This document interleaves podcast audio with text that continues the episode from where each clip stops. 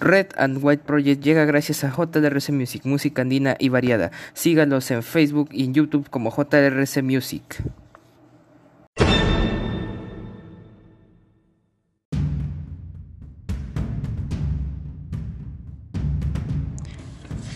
Muy buenas a todos, bienvenidos a este su programa Red and White Project. Hoy día de hoy, 11 de junio del 2021, y estas son las principales portadas de los diarios de nuestra nación.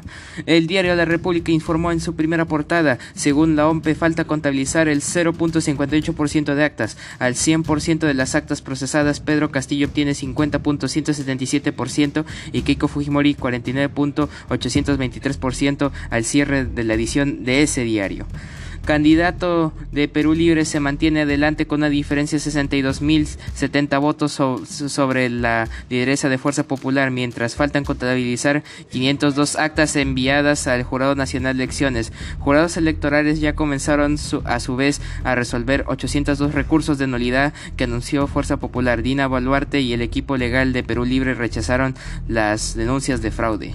Expertos advierten, recursos de nulidad de fuerza popular son extemporáneos.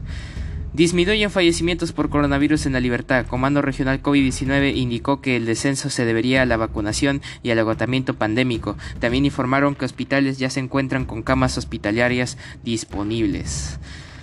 Mientras tanto, Elvira Barrios, presidenta del, Poder Judicial, el caso Cerrón no ha terminado. Falta resolver recurso de fiscal en el que pide que la pena para ex gobernante de Junín sea efectiva. Quebrada Santo Domingo en peligro por traficantes de terrenos e invasores. Ibereche, el, el, ruido político retrasa el crecimiento económico de Piura y también informó vacunan a nivel nacional a más de 100.000 personas por día. Gobierno de Sagasti ya aplicó 40 4, digo 4 millones 905 mil 795 dosis. Y así informó el diario La República. Mientras tanto, el diario El Comercio informó en su primera plana, jurados ya revisan pedidos para anular más de mil actas. Postura, Fuerza Popular insiste en que hubo masiva sustitución de miembros de mesa, varios de sus más de 800 recursos se han rechazado en primera instancia. Respuesta, se conoció que Perú Libre también interpuso acciones sobre 209 documentos, sus representantes niegan un intento de fraude sistemático. Casos de aportes de campañas de 2011 y 2016. Fiscal Pérez pide que se imponga otra vez prisión preventiva a Kiko Fujimori. Prohibición. Miembro del equipo especial aduce que procesada se reunió con Miguel Torres, quien es testigo de la indagación. Cumple una comparecencia con restricciones. Arequipa solo aplicó un tercio de sus vacunas. El MINSA entregó al gobierno regional un total de 311.136 dosis, pero autoridades han distribuido únicamente 103.183. En Zamacola, distrito de Cerro Colorado, se ha instalado uno de los puntos de inmunización. Apenas el 13.8% de de adultos mayores en la región han recibido las dos inyecciones. La situación se agrava tras haberse confirmado la presencia de la variante china, digo, la variante india del coronavirus que sería más transmisible, más contagiosa. Elvira Barrios, presidenta del Poder Judicial, no voy a permitir que se instrumentalice al Poder Judicial. Actuación. ya subraya que para la Procuraduría la anulación de la sentencia de Cerrón tiene vicios e irregularidades. Radiografía electoral. Castillo ganó en los 10 distritos con más pobreza. Análisis expertos coinciden en que sensación de abandono en esas zonas de Cajamarca, Huancavelica y Ayacucho se transmitieron en las ánforas. Se requieren 87 votos pero no se alcanza. Pleno de Congreso. No prospera reforma para delimitar el uso de la cuestión de confianza. Y eso es lo que puso el diario El Comercio en su portada. Mientras tanto, que se vengan los goles, dice el diario El Depor, en su diario de deportes. Ormeño es la gran novedad en la lista para la Copa América y esta noche llega a Lima para integrarse a la Cele. Acá lo espera la Padula que desea empezar a romper redes en el torneo continental. ¿El Tigre se animará a probarlos juntos? Esa es la pregunta que todos nos hacemos. Los cracks van por la gloria en el viejo continente. Hoy arranca la Eurocopa, señores. Y faltan seis días para el debut de Perú en la Copa América. Y también hoy día a las 6 de la tarde ante Santa Rosa Alianza debutará en la Copa Bicentenario del Perú. Cosas muy interesantes, Diario de Por. Mientras tanto, otros diarios informaron en sus primeras planas. El diario de la gestión OMPE acaba con actas procesadas, pero aún falta disposición del GNE. Perú 21. Presidenta de la Corte Suprema Elvira Barrio sobre los artificios legales de Perú Libre. El Poder Judicial no va a aceptar interferencias políticas. Mañana empieza a vacunar en Lima a las embarazadas. Piden cuarentena total. El COVID-19 se desborda en la ciudad de Arequipa. Sigue el voto a voto. Personales de Castillo piden alunar 209 actas. Cerrón presenta un nuevo habeas corpus en Huamanga por los dinámicos del centro. Muy interesante, así informó el diario Perú 21. Mientras tanto, el diario El Correo impuso en su portada de hoy día Torre Tagle aclara que resultados finales todavía no han sido anunciados por las autoridades electorales del Perú. Ex jefes de Estado Evo Morales, Lula da Silva y Rafael Correa también se han adelantado. Rechaza felicitación del presidente Fernández a Castillo, pues aún no hay ganador oficial. Perú protesta ante Argentina.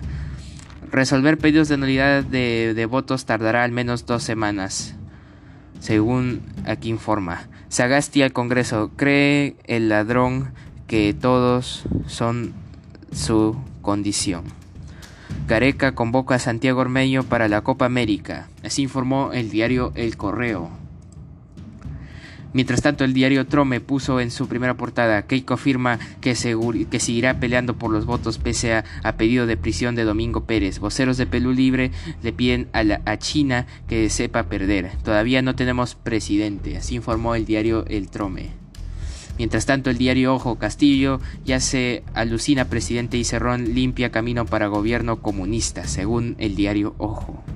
Locos por el poder. Candidato Dario Argentino lo trata de electo y, y, profesor responde trabajaremos por una América Latina más justa. Investigan a juez que anuló condena de, al líder del Perú Libre y creen que se alista para ser primer ministro, según dice el diario Ojo. Fiscal pide meter presa a Keiko en pleno contexto decisivo de votos. Cancillería aclara que resultados finales de las elecciones aún no son dados a conocer por el Jurado Nacional de Elecciones. Y hablando de eso, en presentación de resultados de la OMP en su página oficial, efectivamente ya está el 100% de actas procesadas que gana el partido político Perú Libre con 50.171% de votos y Fuerza Popular pierde con 49.829%. En actas procesadas al 100% y en actas contabilizadas al 99.574%, así que aún falta un poquito más. Mientras tanto, algunos se preguntarán en toda esta, en toda esta mazamorra de cosas, ¿qué pasó hoy día un 11 de junio? Hoy día un 11 de junio de 1910 nace Jacques Cousteau, explorador y oceanógrafo francés. Y también hoy día ocurrieron cosas muy interesantes a lo largo de los años de nuestra historia. Por ejemplo, en 1864 nace Richard Strauss, compositor alemán.